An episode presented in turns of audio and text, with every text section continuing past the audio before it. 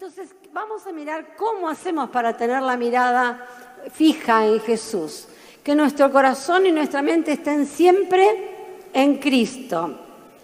hablar, me gusta esto que pusimos, porque he estado haciendo últimamente bastante clara la, diferencia entre Jesús y Cristo.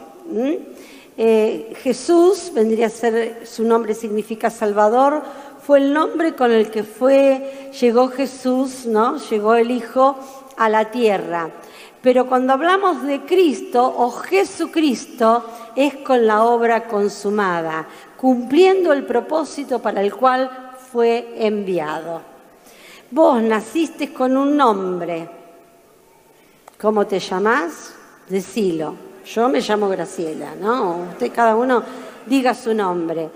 Pero hay un propósito que tengo que cumplir y ese propósito es el por el cual yo tengo que ser llamado. Cristo lo cumplió, yo lo voy a cumplir. Amén, yo lo voy a llevar adelante. ¿Sola? No, con la ayuda de Jesús. Si yo estoy enfocado en Él, lo puedo hacer. Tener la mirada fija en Jesús, poniendo y acá está. Yo tengo un manual. Mi manual es la palabra de Dios. Cuando tenga que orar, usted apóyese en la palabra y en sus promesas. Amén.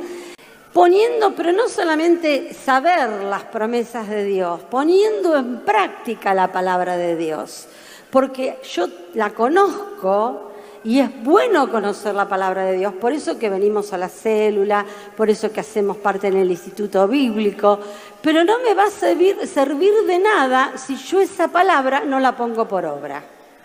Así que yo tengo que tomar decisiones para que haya cosas que no me distraigan en mi vida para poder enfocarme en esta nueva década que vamos em, a empezar. Eh, una de estas es esta cosa, yo voy a poner la palabra por obra.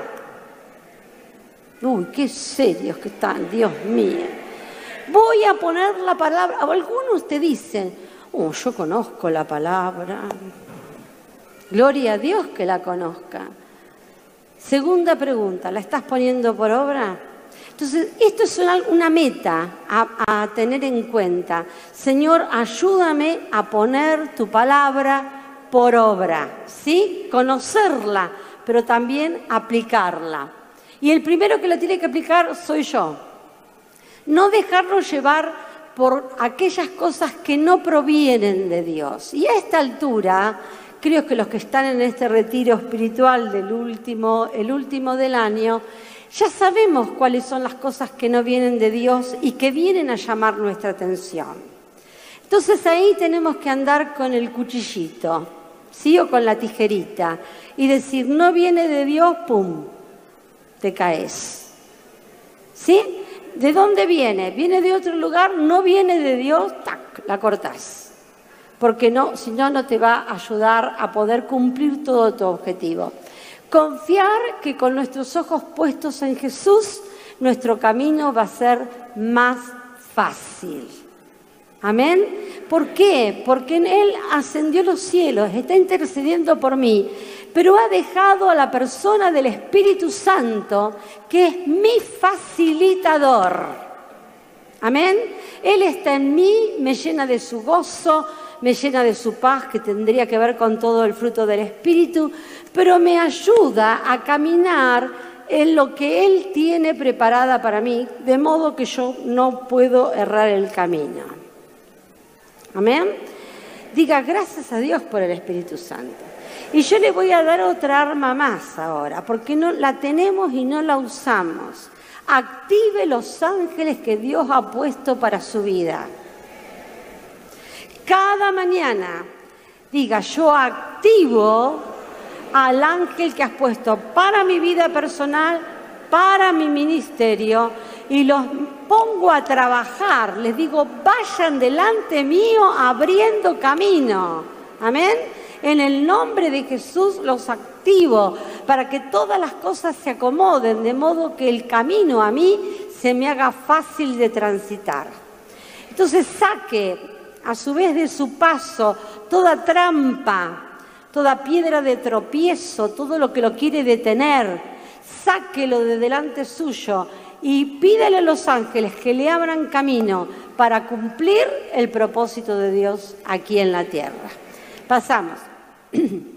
Acá tenemos un elegante muchacho que dice no tener la mente dividida o nuestro corazón entre dos pensamientos. Y acá tenemos una referencia de Elías que dice, acercándose Elías, me corro para que puedan tomar la foto si quieren, a todo el pueblo dijo, y, la tenía clara el profeta, y lo que dijo Elías es lo que podemos decir nosotros en esta noche o en esta tarde. ¿Hasta cuándo? Este ¿Hasta cuándo vas a claudicar entre Dios pensamientos? Si Jehová es Dios, seguidle.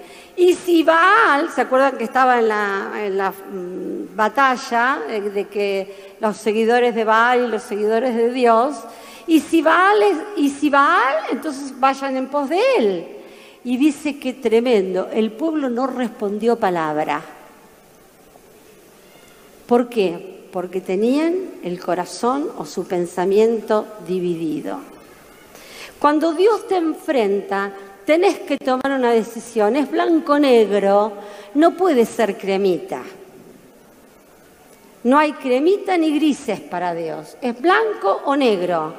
Entonces ahí yo tengo que decidir porque de pronto tenemos un Baal que nos tira para abajo. Y yo tengo que tener mis ojos para arriba, para arriba, para arriba. Amén. ¿Qué quita tu sueño? Mirá, hace un tiempo era tremendo. Me iba a acostar y veía la cara de todos ustedes. Está bien está bien que tengo que orar por la iglesia. Pero si me ponía a orar por cada uno, cada uno tiene una historia que más o menos la conozco. Y dije, Señor, te los pongo a todos delante del altar, hacete cargo. Amén. Y es así, pero tenemos un montón de cosas. ¿Y sabe qué?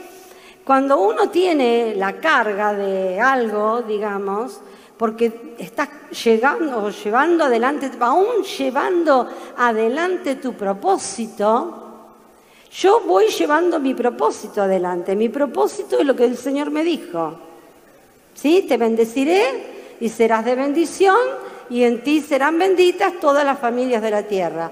Así que yo tengo que tratar que todos ustedes se encaminen en el camino para que esta bendición se extienda.